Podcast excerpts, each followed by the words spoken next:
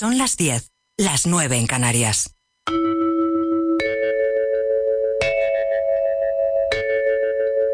Radio Inter. Desde Madrid para el mundo. No naciste por casualidad. Naciste porque tienes un propósito, un sueño, que lleva tu nombre y te está esperando.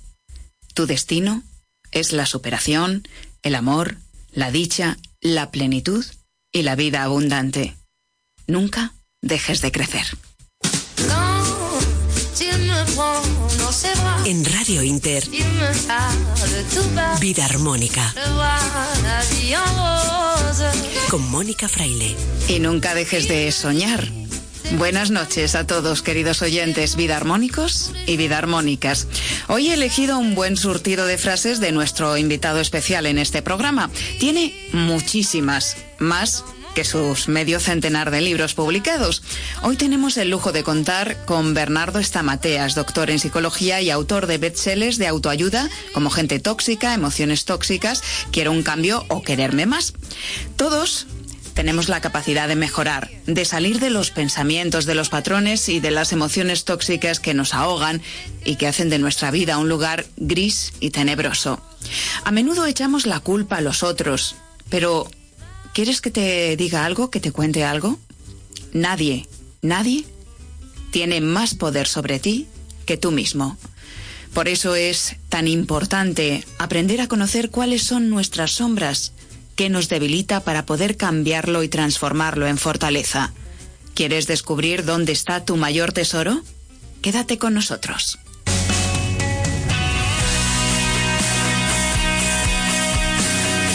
Hoy vamos a hablar de emociones y de gente tóxica, de todo eso que nos roba energía y nos impide crecer. Lo haremos con el psicólogo argentino Bernardo Estamateas, con el que charlaremos de cómo trascender los mayores desafíos que han surgido durante el confinamiento a nivel mundial, pero que son también los grandes desafíos que tenemos como seres humanos y que nos van a seguir acompañando siempre y cuando no aprendamos de ellos, a superarlos y a trascenderlos.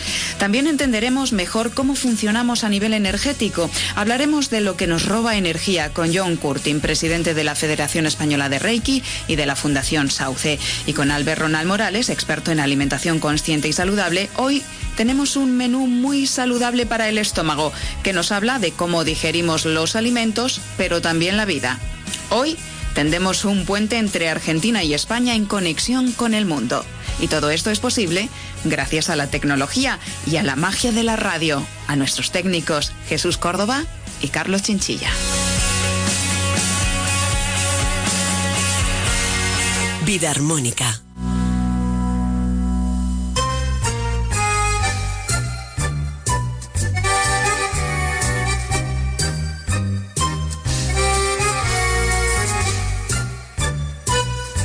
Dice Bernardo Estamateas en su libro Quererme más que donde tú estés, donde vayas, te va a ir bien, si tu estima está sana y tienes claro el propósito de tu vida. Así que nos aconseja que quitemos de nuestra vida los miedos y las fobias. Bernardo Estamateas es doctor en psicología, licenciado en teología, sexólogo clínico, autor y conferenciante o como dicen allí en Argentina, conferenciante de éxito internacional. Tiene publicados alrededor de medio centenar de libros y algunos de ellos se han convertido en fenómenos mundiales, en fenómenos de autoayuda como gente tóxica, emociones tóxicas y ahora eh, cuenta también con más de un millón de seguidores en redes sociales y su labor es continua también en medios de comunicación y a través de Internet. Así que un placer que haya hecho un huequito en su agenda apretada para estar en Vida Armónica. Bernardo, un verdadero placer recibirte en el programa. Muchas gracias por aceptar nuestra invitación. Bueno, muchas gracias. Una alegría, un honor estar en tu programa. Bueno, eh, queríamos preguntarte, porque eh, con tantos libros escritos que, no dejas de escribir, eh, tu presencia en, en radios, en televisiones, en las redes sociales, ¿cómo es un día en la vida de Bernardo Estamateas? Bueno, ahora muy particular por todo lo que estamos viviendo, pero trabajando mucho, haciendo este, psicoterapia a través del online, obviamente. Eh, estoy escribiendo este, por todo lo que nos está pasando. Si no, un día antes de, de toda esta pandemia, era de mucho viaje, muchas conferencias y obviamente consultorio.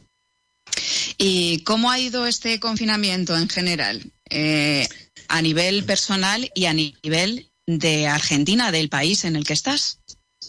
Bueno, te diría a nivel personal más o menos como todo el mundo. Una primera fase que tuvimos acá de mucho miedo era cómo limpiarte los zapatos, lavarte las manos, con mucho pánico. Después vino una fase más de bajón, ya limpié la casa, acomodé la ropa, hice todos los pendientes y ahora una fase más de hastío, ya de, bueno, no aguantamos más, hay una crisis económica y demás. Básicamente te diría que esas son las tres emociones que predominan en una situación eh, muy importante a nivel psicológico porque luchamos contra un virus invisible, un enemigo invisible que no vemos y del cual no tenemos registro psíquico. Si vos tenés un accidente, un choque, tu cerebro registra otros choques, pero no una pandemia. No tenemos, por lo menos en nuestra generación, un registro. Entonces, las emociones van en aumento, todo es vivido con lupa. Entonces, mucho miedo, mucho bajón, este, o tristeza y mucho hastío. Y el miedo, bueno, es una de las eh, o de los peores enemigos que, podemos tener porque, entre otras cosas, mm, nos hace víctimas del virus, es decir, nos puede bajar el, sistema inmunológico, pero ese miedo extremo nos puede paralizar y, esa alerta continua al final nos puede llevar al desastre. La, la gran pregunta, como doctor en psicología, es cómo podemos manejar o superar ese miedo? Bueno, es importante lo que decir. El miedo es una voz que nos dice que hay un peligro, real o imaginario, en este caso real, el virus. El miedo es nuestro amigo. Los psicópatas, los narcisistas no tienen miedo. Entonces, tener miedo frente a un peligro real está bueno. Si a vos te van a robar el carro, el auto, y suena la alarma, bueno, la alarma está bien calibrada. Ahora, si llueve y se activa la alarma, la alarma está mal calibrada. Es decir, que el miedo es una alarma, nos dice hay un peligro, arma un plan para enfrentarlo. Ahora, si yo no armo ese plan, ahí viene la ansiedad o el miedo paralizante que bien mencionás. ¿Qué es el miedo paralizante o la ansiedad? Es un pensamiento circular donde yo me hago preguntas hipotéticas. ¿Y, cómo voy a hacer para pagar el trabajo? ¿Y cómo? ¿Y qué va a pasar si me enfermo? ¿Y qué va a pasar con mi pareja? ¿Y cómo? ¿Cuándo? ¿Dónde? Y a esas preguntas hipotéticas, una respuesta catastrófica. Me va a ir mal, esto no termina más. Ese pensamiento de preguntas supuestas y de respuestas catastróficas es la ansiedad paralizante. Lo llamamos en psicología Parálisis por análisis. Cuando yo mi cabeza da muchas vueltas, me paralizo. Eso es la, el miedo patológico.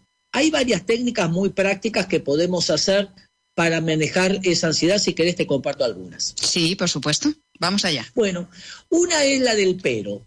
Cuando te viene un pensamiento negativo, no luches contra eso. Poner en la palabrita al lado pero y al lado uno positivo. Ejemplo, me siento sola, pero puedo hacer lo que quiero en casa.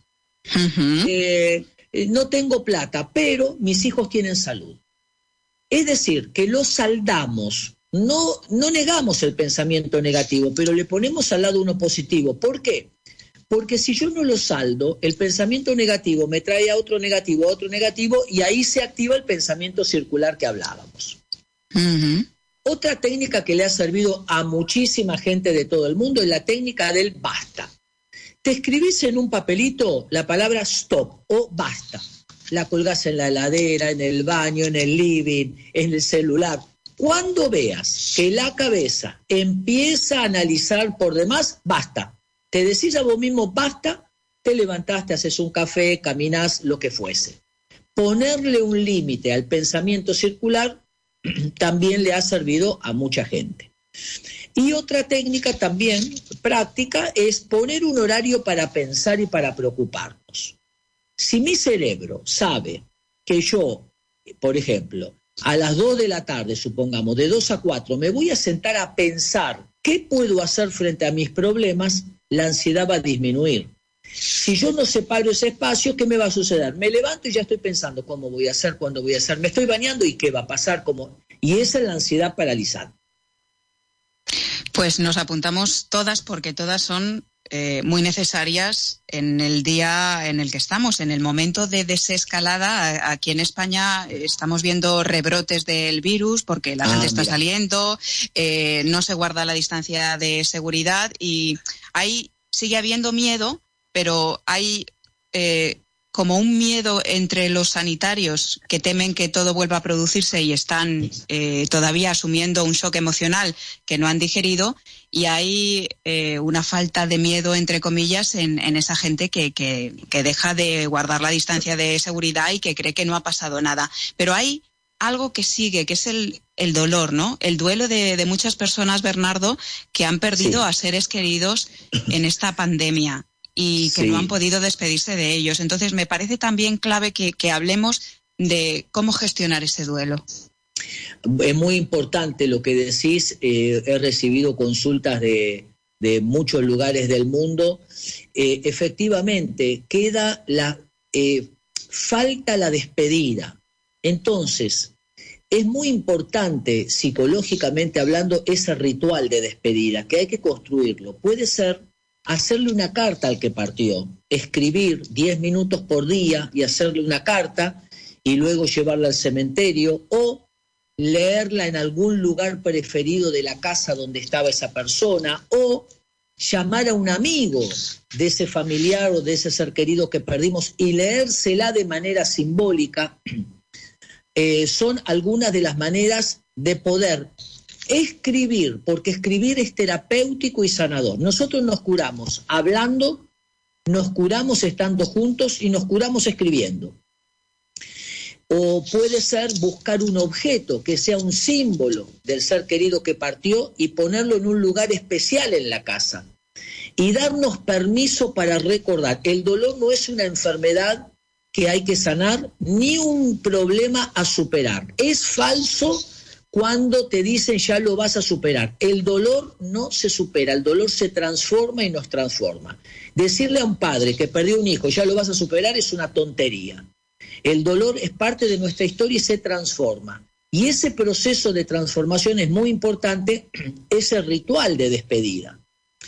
Eh, mira, la otra vez vi una persona que este, perdió un ser querido en el mar y me decía, Bernardo, eh, se hundió el submarino y mi ser que no sé dónde está. Entonces el, ritual de despedida consistió en ir al mar, hacer una carta, elegir un lugar simbólico del mar, romperla en pedacitos, leer la carta, romperla y dejar que el mar se la lleve. Bueno, esto que eh, nuestro, nuestro inconsciente trabaja con metáforas, esto fue muy liberador.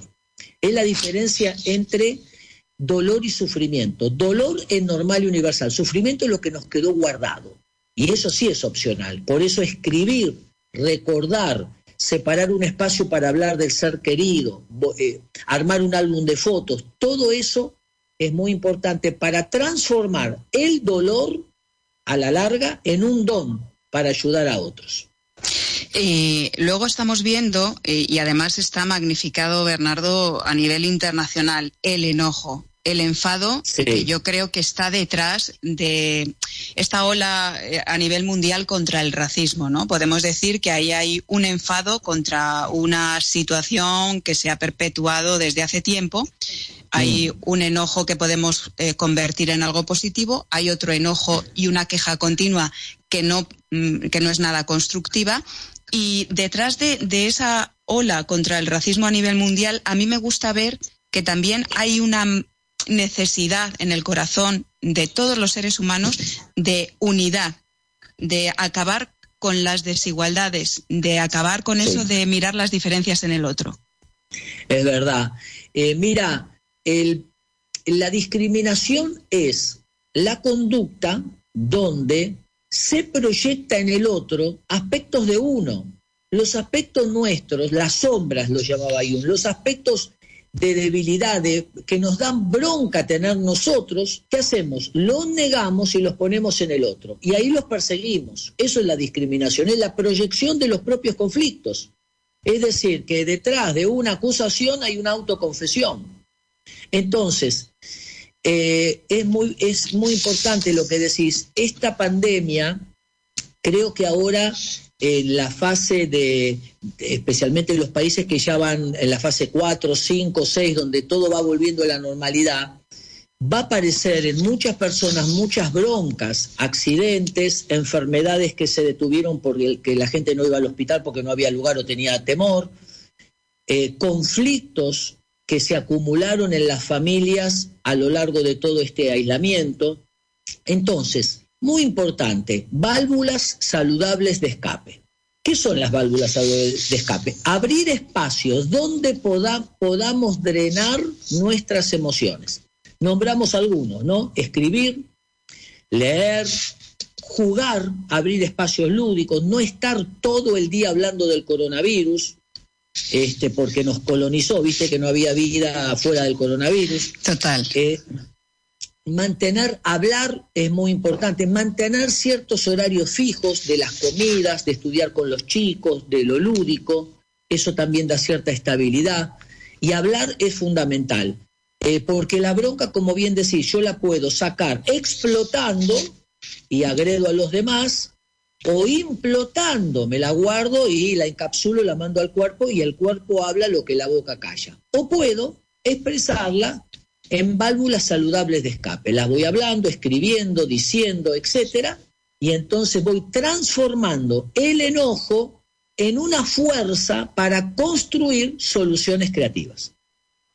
Y luego eh, toda esta pandemia mundial también nos ha puesto frente a frente con lo que no andaba bien en nuestra vida. Hay situaciones, pues mm. si no te iba bien con la pareja, pues ha explotado porque has tenido que convivir con la pareja.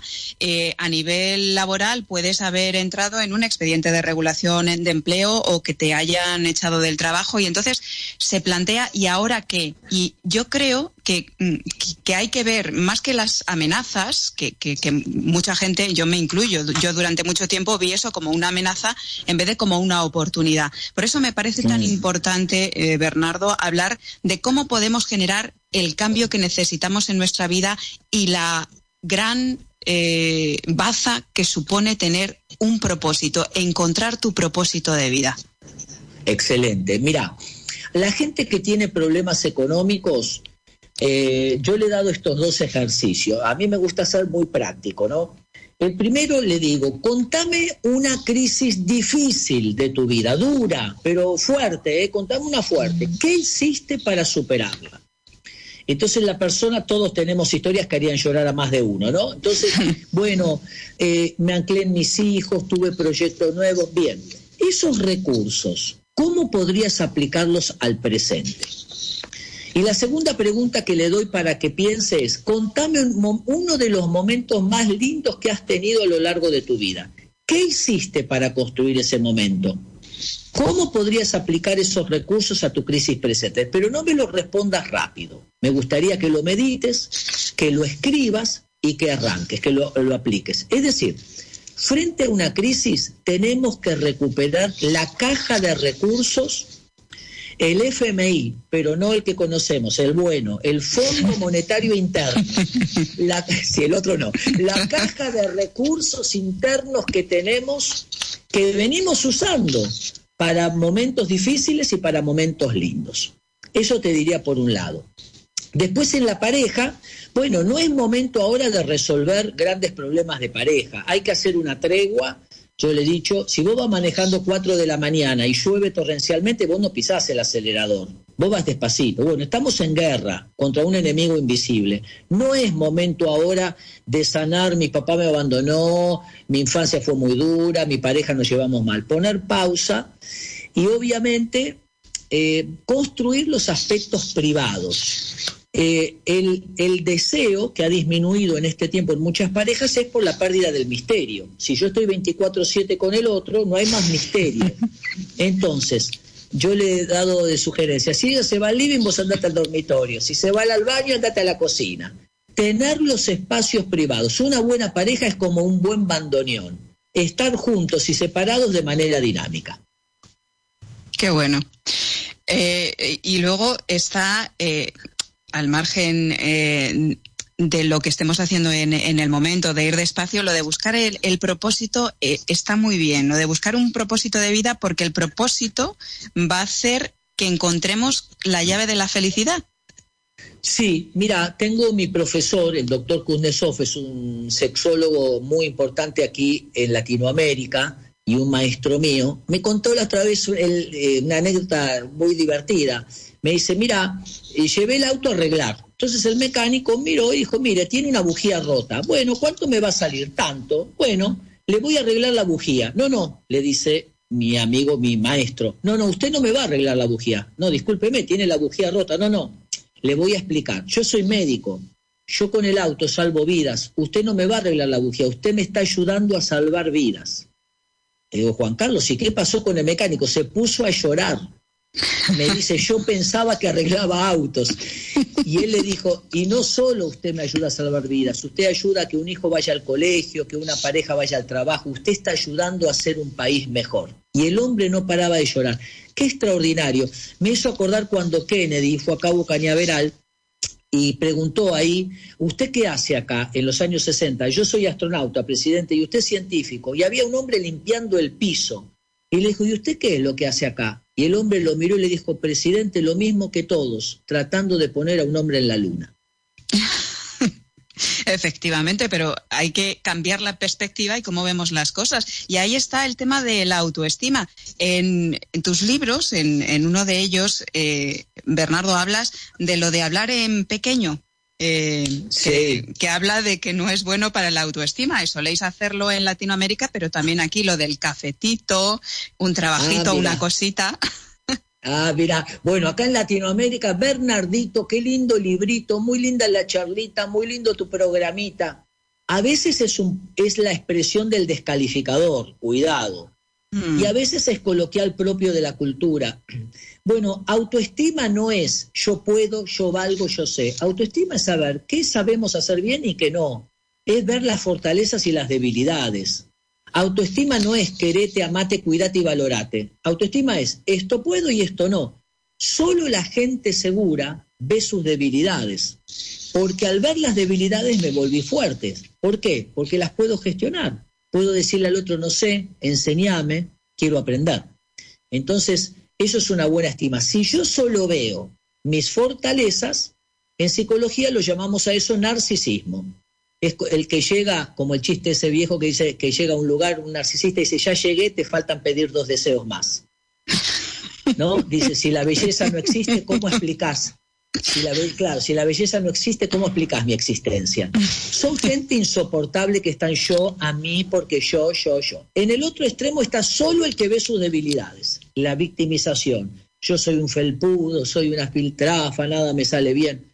Entonces, autoestima es saber qué puedo y qué no puedo, es vernos en totalidad. Cuando uno ve en totalidad, porque todos tenemos fortalezas y debilidades, ya con este principio hemos resuelto el problema de la baja estima. Y luego eh, otra frase de Bernardo Estamateas, la sabiduría emocional consiste en elegir cómo nos vamos a sentir. Y aquí me gustaría hablar tenemos tres minutitos para terminar la entrevista, pero dar unas pinceladas de lo importante que es la fe, porque creo, eh, sin miedo a equivocarme, más bien estoy segura de que Bernardo Estamateas es un hombre con fe y un hombre espiritual. ¿Cuál es el papel que juega la fe? Bueno, para los que somos creyentes es muy importante. Eh, la fe te acompaña donde la razón te abandona. Nosotros podemos pararnos en eh, la fe de los sentidos. Yo me senté ahora en una silla para, para conversar contigo. Yo no me fijé si esta silla no se, se va a romper o no. Tengo una fe básica basada en los sentidos. Esta silla es sólida. Ahora, hay otra manera de creer que trasciende a los sentidos, que va por afuera de los sentidos. Eso lo llamamos fe. La fe es un medicamento muy potente y es creer para los creyentes en un Dios amoroso, yo he hablado con mucha gente y eh, con, categóricamente afirmo, Dios no mandó este virus, no nos quiere enseñar nada, no nos está probando. El virus, los terremotos, todas estas desgracias son parte del mal natural, de la condición propia humana. Y yo como papá no le rompería un hueso a mi hija para después llevarla al hospital y decirle, viste qué bueno que es papá. O sea, el mismo Dios que sana no puede ser el que enferma. Entonces esto es muy importante porque hay mucha gente que se ha angustiado como que venía el fin del mundo y todo eso, ¿no? Entonces creer en un Dios bueno que está con nosotros, creer en nosotros y en los recursos que tenemos internos y creer en la gente que amamos y que nos ama, que son nuestros recursos externos, me parece que esa persona tiene una dosis extra para transformar la crisis en crecimiento. Pues Bernardo Estamatea es doctor en psicología, eh, licenciado en teología, que también de eso podemos charlar largo y tendido, sexólogo clínico y autor de éxito internacional, escritor. Ha sido un placer eh, esta charla ha sido deliciosa en Vida Armónica y nos hemos quedado con muchas preguntas en el tintero, pero mm, también con, muchas soluciones, ¿no? con, muchos tips que podemos aplicar en nuestra vida. Y nos quedamos con una frase también eh, tuya. La gente sana sabe que en cualquier lugar y en cualquier momento hay oportunidades para su vida. Y esta, de haber charlado, es una de ellas y ha abierto puertas y ventanas en los corazones de mucha gente. Muchas gracias. Muchas gracias, un honor haber estado en tu programa y con toda la gente de España que amo y quiero muchísimo. Eh, para atrás están las pérdidas, para adelante las oportunidades. Muchas gracias.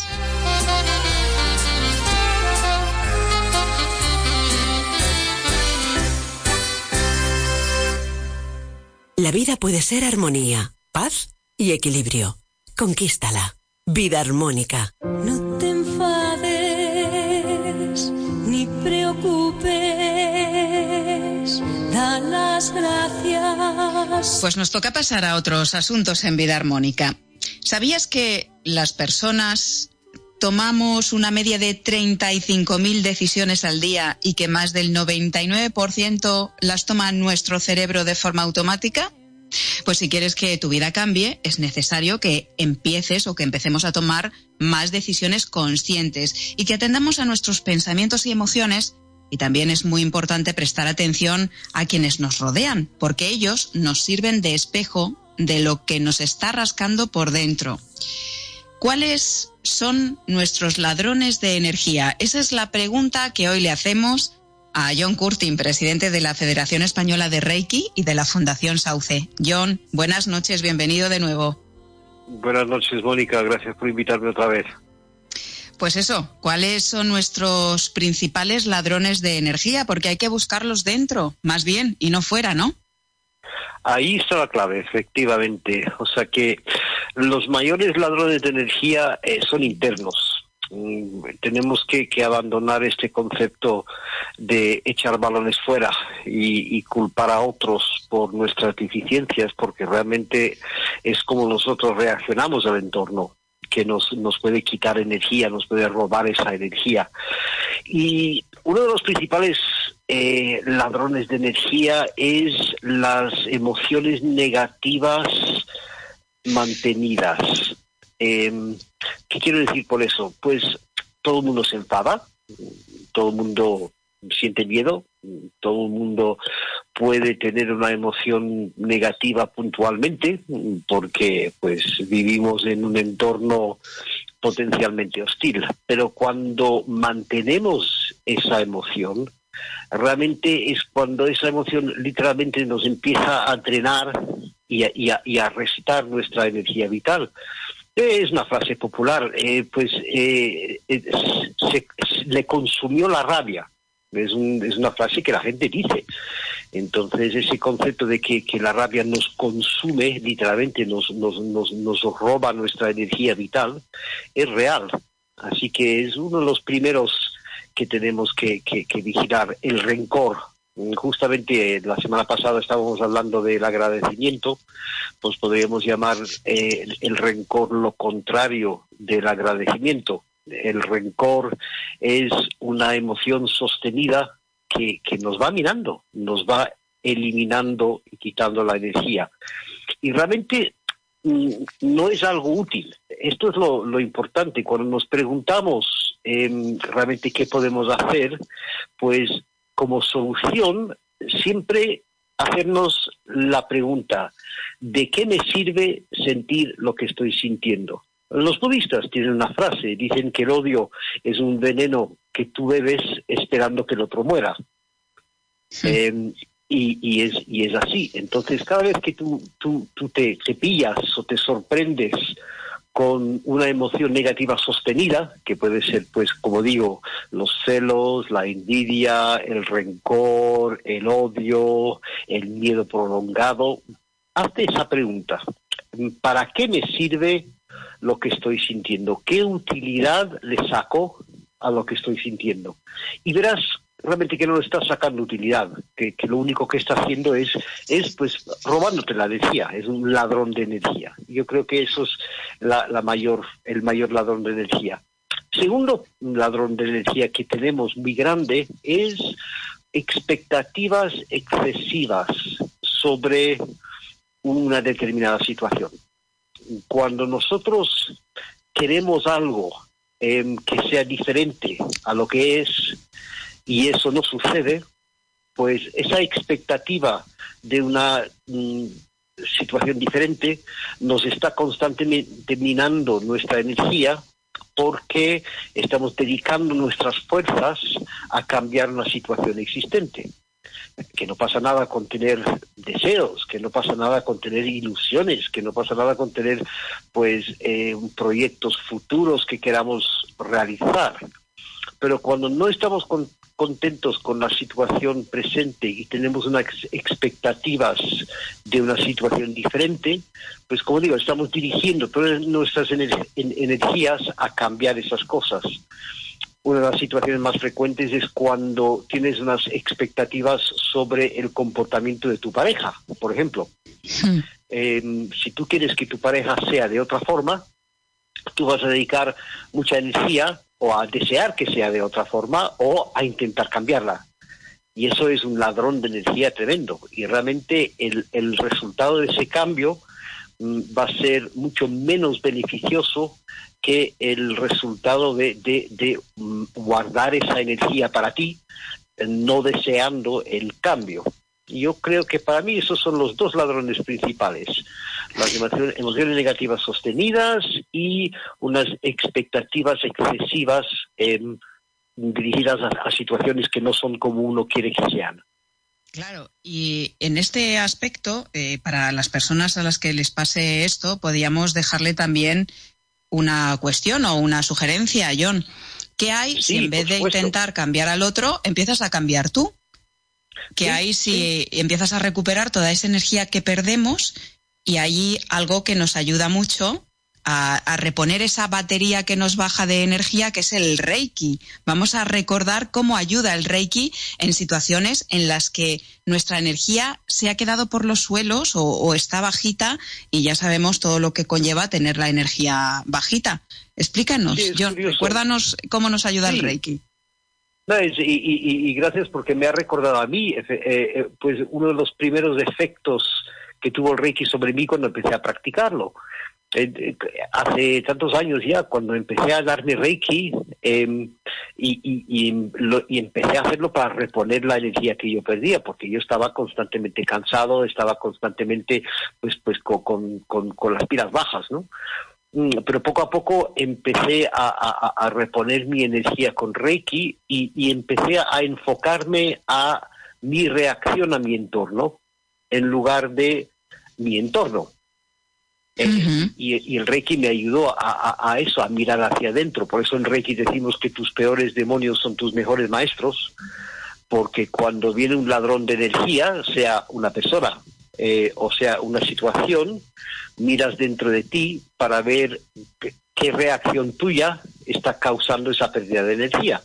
Y por lo cual, aparte de reponerlo dándote Reiki, o sea, reponer esa energía perdida dándote Reiki, pues te ayuda a reflexionar sobre cuál es ese, ese agujero, digamos, en tu campo energético. Y hay que recordar, porque hay personas que eh, Reiki le suena a una disciplina marcial japonesa, pero es una terapia complementaria reconocida por la OMS, es una terapia energética que, entre otras cosas, eh, se da o se recibe por las manos. Sí, o sea, lo que lo que hacemos es, es tiene dos funciones. Por una parte, nos nos ayuda a lo que estamos hablando, a reponer nuestra energía perdida y por otra parte a, liberar la, energía bloqueada en nosotros em, por esas emociones negativas em, que, generamos a lo largo del día. Es decir, Reiki eh, es como enchufarte, yo lo digo siempre, John, al cargador, como hacemos con el móvil, pues Reiki es un cargador universal de energía universal que nos pone las pilas y nos ayuda poco a poco, poco a poco, a efectuar los cambios que necesitamos para conectar con la salud, con la armonía, con el bienestar. Sí, usando el ejemplo que tú pones, o sea que cuando de, enchufarnos, ¿no? Mm, cuando nos enchufamos a esa fuente de energía, eh, pues vibramos en unísono con, con esa fuente de, armonía. Eh, y cuando vibramos en unísono con esa fuente de armonía, pues nos damos cuenta de, lo que nos conviene, más que nada. O sea que el, Reiki también nos sirve muy bien como una especie de, radar o de tira reactiva eh, porque cuando practicas Reiki, como tú dices, es, poco a poco, no es inmediato, pero cuando practicas Reiki llega un momento que, que tú identificas en tu vida lo que te conviene, lo que te viene bien y lo que no te viene tan bien porque estás en contacto con esa energía. O sea, sabes lo que es estar bien. Em, como anécdota, una vez le di Reiki por primera vez a una ejecutiva muy estresada y después de la sesión dijo, oye, es que me siento muy rara, es que, es que no, no, no, identifico esta sensación que siento. Y yo le digo, sí, se llama paz. y claro, ¿Y como la pobre nunca la había sentido, y no sabía qué era, no sabía cómo se sentía la paz o qué era la paz. Sí, no, no, sabía lo que era. Entonces, eso es una de las ventajas de Reiki, que, que, que te identificas cómo es sentirte bien y como identificas como sabes lo que es sentirte bien, entonces empiezas a, modificar tu entorno y modificarte a ti mismo para mantener ese estado, que si no lo has sentido, pues no sabes cómo hacerlo. Pues hay muchas cosas que hace el Reiki por nosotros. Yo animo, John, a que consulten la página web de la Federación Española de Reiki. Tienen toda la información eh, y que llamen si lo necesitan a, los contactos o escriban a los mails que tienen en esa página web que es federeiki.es. Eso es.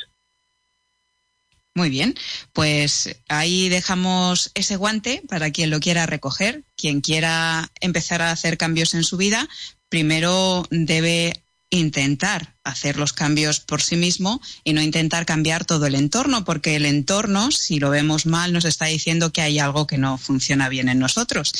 Y no hay más que empezar por uno mismo a hacer esos cambios para ver cómo cambia todo alrededor, que no es magia, que, que simplemente es dar con la tecla de cuadallón.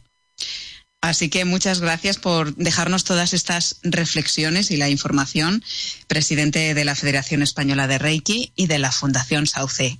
Gracias, buenas muchas noches. Gracias a ti, Mónica. Buenas noches. Y hasta, la próxima semana o hasta el próximo día. Muy bien. Gracias.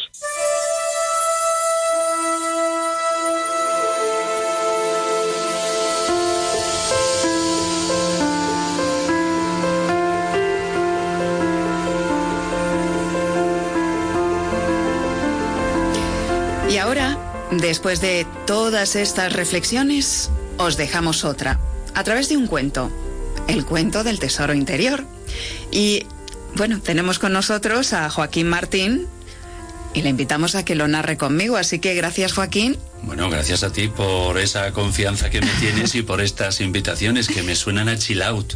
Yo soy mucho de chill out y me encanta venir a tu programa. Pues gracias por estar, por formar parte de Vida Armónica. Y ya sabes que Te lo agradezco infinitamente. Yo, yo a ti también. Por porque, porque estos cuentos, estas poesías, estas reflexiones al final, eh, pues nos llevan a eso, a un chill out interior, ¿no? Efectivamente. Pues vamos a regalarles el cuento a nuestros oyentes. Allá voy.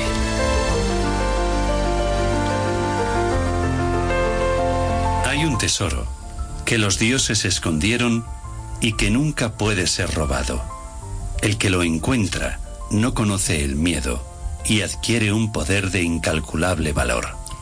¿Qué poder es ese? preguntó el discípulo. Es un poder, dijo el maestro Hakim, que contiene la respuesta a todas las cosas, la plena sabiduría y la llave de la felicidad. El discípulo, maravillado, abrió los ojos y se imaginó rodeado de oro y de riquezas, y preguntó, ¿Y dónde se halla ese tesoro? Pues a mí me gustaría encontrarlo. Muchos han ido en su busca, continuó el maestro, y han emprendido largos viajes para conseguirlo. Han surcado mares, escalado las montañas más altas, se han internado en las selvas más recónditas, han cruzado desiertos, pero ninguno de ellos lo ha hallado jamás. ¿Y ha habido alguien que lo haya conseguido? Y haya llegado hasta ese misterioso y oculto tesoro? Sí, pero solo unos pocos han vislumbrado su resplandor y disfrutado de algunas de las joyas de ese tesoro único y especial. ¿Y dónde? ¿Dónde, maestro, escondieron los dioses ese tesoro? Solo aquel que dejó de intentar ser como los demás y miró en su propio interior, halló el tesoro en su corazón. Allí donde está tu corazón está tu tesoro. Allí reside la sabiduría y el poder para superar todos los obstáculos. Allí está la fuente del amor, la verdad eterna, la felicidad, la salud, la abundancia y la paz. Es allí, querido Demir, donde debes buscar las respuestas, no en las riquezas externas, ni en nada ni nadie, que no vaya acorde con lo que te dicte la voz de tu corazón.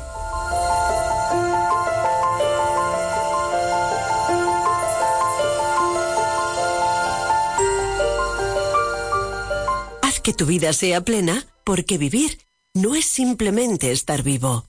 Vida armónica.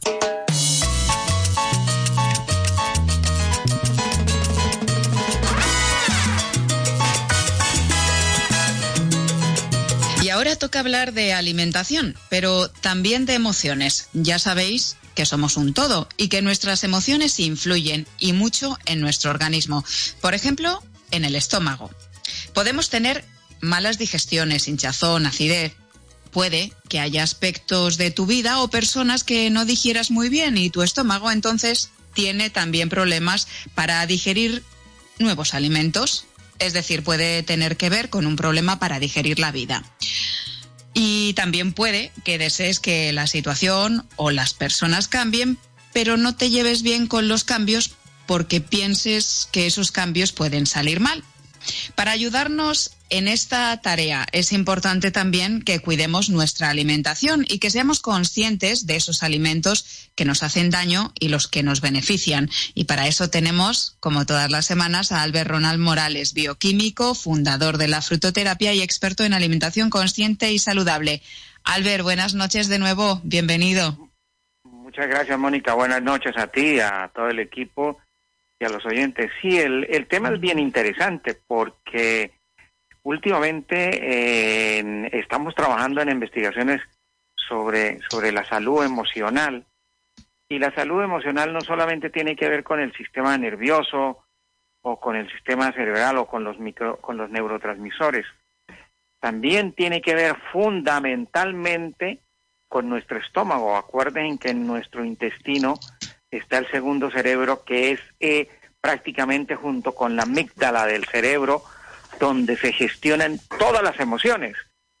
Y fíjate que una, una emoción o una mala noticia, eh, hablando de emociones, una mala noticia, una buena noticia, o, o cualquiera de estas emociones, cuando estamos comiendo, tiene un poder decisorio en que el alimento no solamente tengamos buena digestión, sino que se metabolice los nutrientes no se metabolicen o se metabolicen mal, o las enzimas trabajen bien, las enzimas digestivas, o trabajen mal.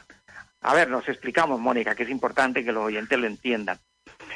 Eh, la alimentación es fundamental, en la escogencia de los alimentos, la selección de los alimentos, comer variado es importante, como dicen los nutricionistas, pero lo que no dicen los nutricionistas, porque no lo saben, es que eh, cuando tú te sientas a la mesa, tiene que estar, eh, por eso los comedores, y fíjate los espacios, importantes también en las casas, que cada día hay menos espacios, menos, menos posibilidades de tener un comedor y que tenga una, una, un mobiliario adecuado y tenga una música adecuada. Fíjate que ahora tenemos la televisión metida ahí en el, en el comedor o el que no en el móvil está viendo alguna cosa y comiendo o con la cartera en la mano y desayunando o comiendo porque todo el mundo anda deprisa. Eso son eh, costumbres y, y manías malísimas para la digestión, malísimas para el estómago. Eso produce que el sistema enzimático de nuestro, de nuestro sistema digestivo se altere y tengamos no solamente flatulencias, sino que podamos tener un frenazo en la, en la onda peristáltica de nuestro intestino y tengamos un proceso serio de estreñimiento o que nuestro colon empiece a irritarse y a inflamarse.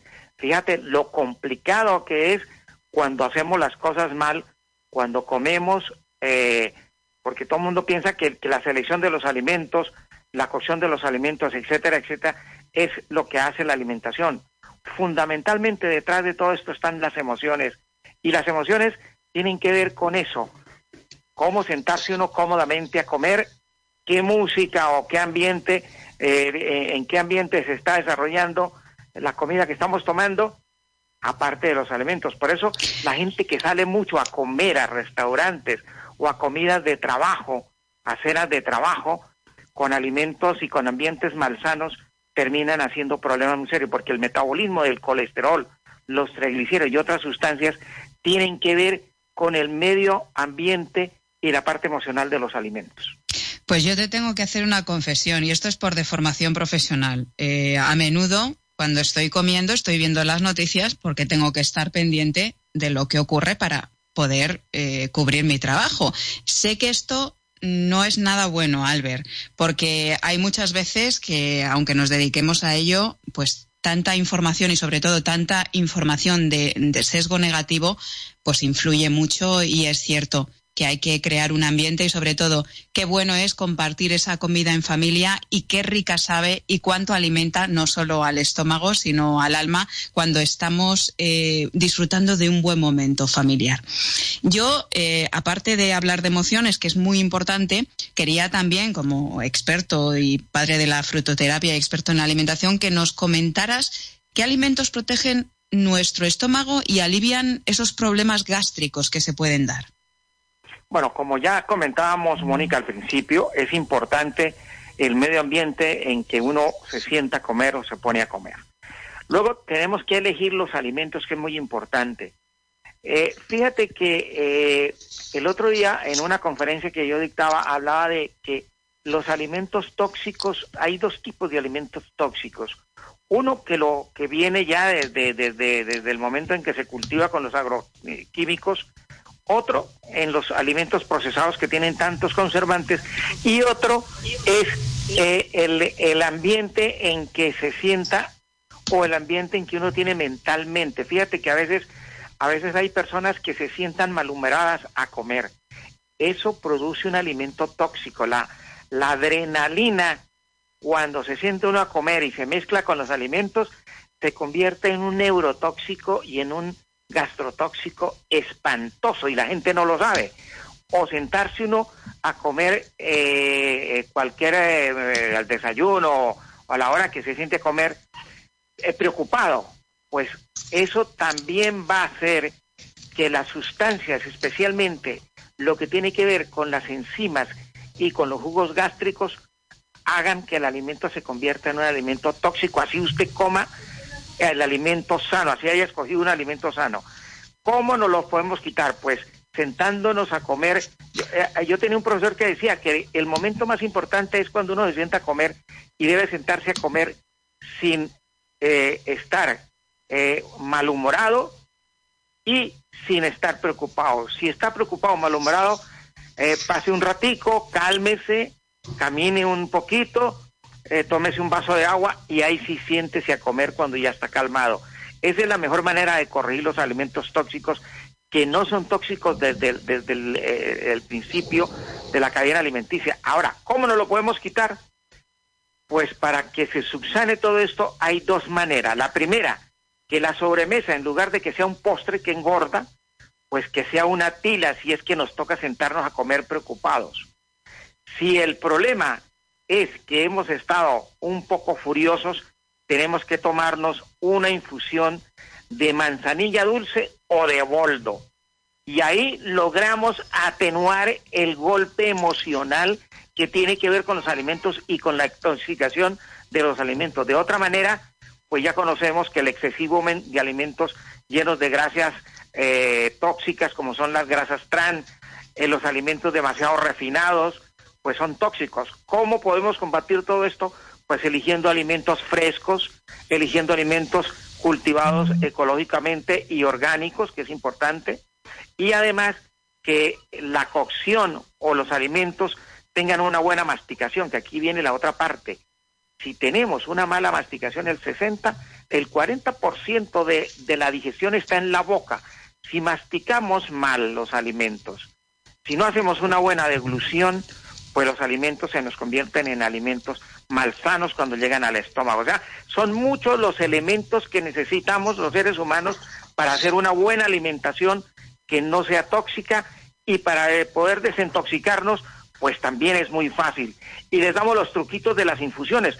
Por eso siempre hablamos que cuando hay la buena costumbre, y eso lo tienen, lo tenemos mucho los, los, los que vivimos al sur del planeta, donde siempre de sobremesa va una, una infusión de una planta adecuada a nuestras emociones y a lo que hemos comido. Interesantísimo, Albert. Entonces, si nos hemos sentado estresados a comer, una tilita es lo mejor que nos puede sentar después de la comida. Y si nos hemos sentado furiosos o enfadados, una manzanilla o un, baldo, un boldo.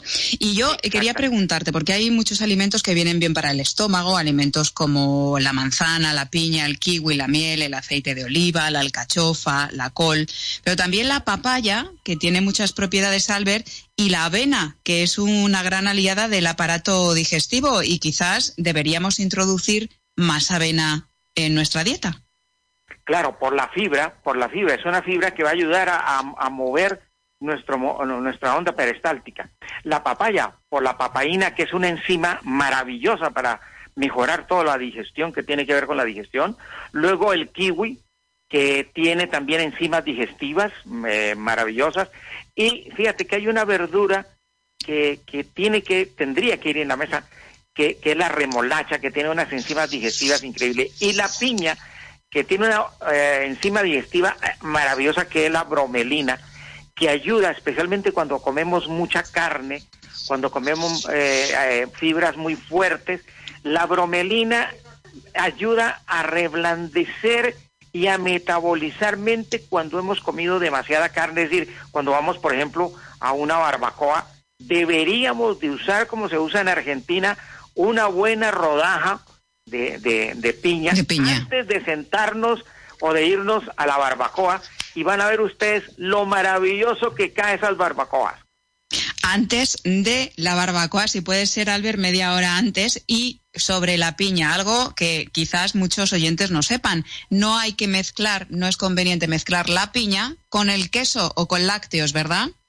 No, no, porque produce una flatulencia. Imagínense que no, si, si uno mezcla la piña con un lácteo, mínimo puede llegar en una hora o dos horas, después de haberlo comido, de tener el estómago alrededor de 4 a 5 kilos de gas metano, que con eso cocinaríamos 8 días y lo pudiéramos utilizar. Madre mía. Madre mía, Albert. Pues nos quedamos con todo esto y si te parece seguimos hablando más adelante de la avena porque me parece pues que es eh, uno de los alimentos mm, que merece que le dediquemos un tiempo más amplio para saber claro cómo sí. tomarla, cómo cocinarla, cómo incluirla y qué propiedades tiene. Así que te despedimos hoy con todos estos consejos maravillosos que nos has dado, Albert Ronald Morales, padre de la Pues frutoterapia, bioquímico experto en alimentación consciente y saludable, como siempre, agradecidos y, bueno, encantados de que estés aquí en Vida Armónica. Mi querida Mónica, mi querido Jesús, un abrazo para los dos, para los oyentes. Y bueno, esperamos que todos estos eh, truquitos que hemos probado en el laboratorio eh, los pongan en práctica y nos contarán, como digo yo siempre, nos contarán cómo les ha ido. Albert nos ha contado qué alimentos favorecen que nuestro estómago esté saludable, pero nosotros mm, queremos preguntarte, ¿cómo está tu estómago? ¿Cómo digieres los alimentos y, en definitiva, cómo digieres la vida? Puedes preguntarte, por ejemplo, qué te cuesta aceptar, qué te cuesta digerir, qué no tragas o a quién no tragas en tu vida. ¿Qué estoy viviendo como imposición? Es otra pregunta. ¿En qué soy inflexible? ¿O qué relación tengo atragantada? ¿O qué necesito que no tengo o que creo que no tengo? Son preguntas que, aunque no lo parezca, pueden estar relacionadas con tus problemas para digerir los alimentos y, en definitiva, para digerir la vida. La clave está en trabajar la aceptación y estar dispuesto a cambiar la visión para ver las cosas de una forma más amorosa. Empieza diciéndote, quiero ver esto de otra manera. ¿Qué me está mostrando esta situación, por ejemplo? ¿O qué me está mostrando esta relación? ¿Qué necesito aprender? Y ábrete a las respuestas.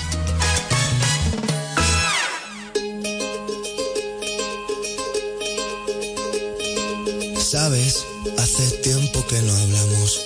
Tengo tanto que contarte. Ha pasado algo importante. Puse el contador a cero. Sabes, fue como una ola gigante. Arrasó con todo y me dejó desnuda frente al mar. Pero sabes, sé bien que es vivir. No hay tiempo para odiar a nadie. Ahora se.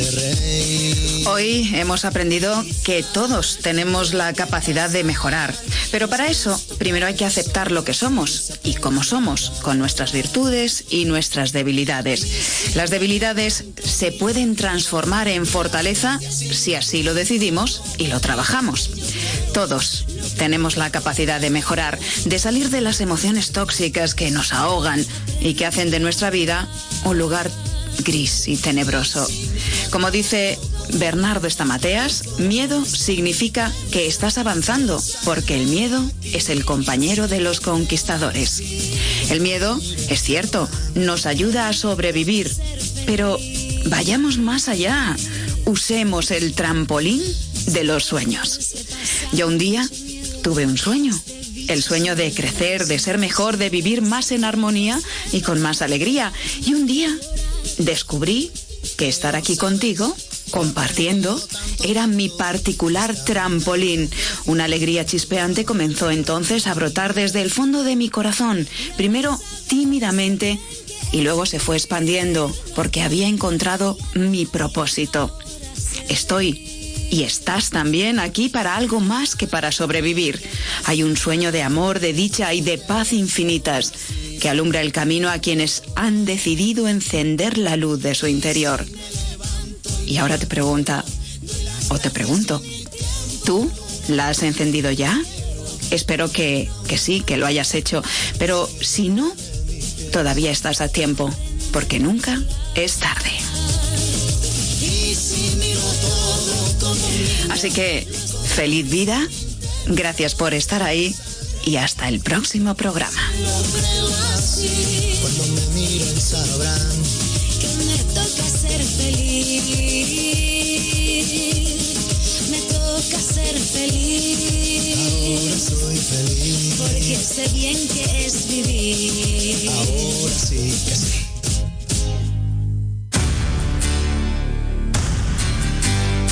España ha demostrado ser un gran país, aunque los últimos meses hayan sido difíciles. Pero con el compromiso y la responsabilidad de todos los españoles, estamos saliendo adelante. Ahora nos toca seguir luchando. Merece la pena el esfuerzo porque la recompensa es muy grande. Nunca nos gustó tanto la vida como cuando la sentimos tan efímera y vulnerable. Por todos los abrazos, besos, por todo el amor que quedó pendiente y que ahora lo podemos demostrar, Radio Inter y el Grupo Internacional de Medios te da las gracias porque tu prudencia frente al coronavirus sigue salvando vidas. Radio Inter, 70 años a tu lado. Radio Inter ahora también en tu teléfono móvil. Búscanos en la app Radio FM y disfruta de tu emisora preferida. Radio Inter, tu mejor compañía.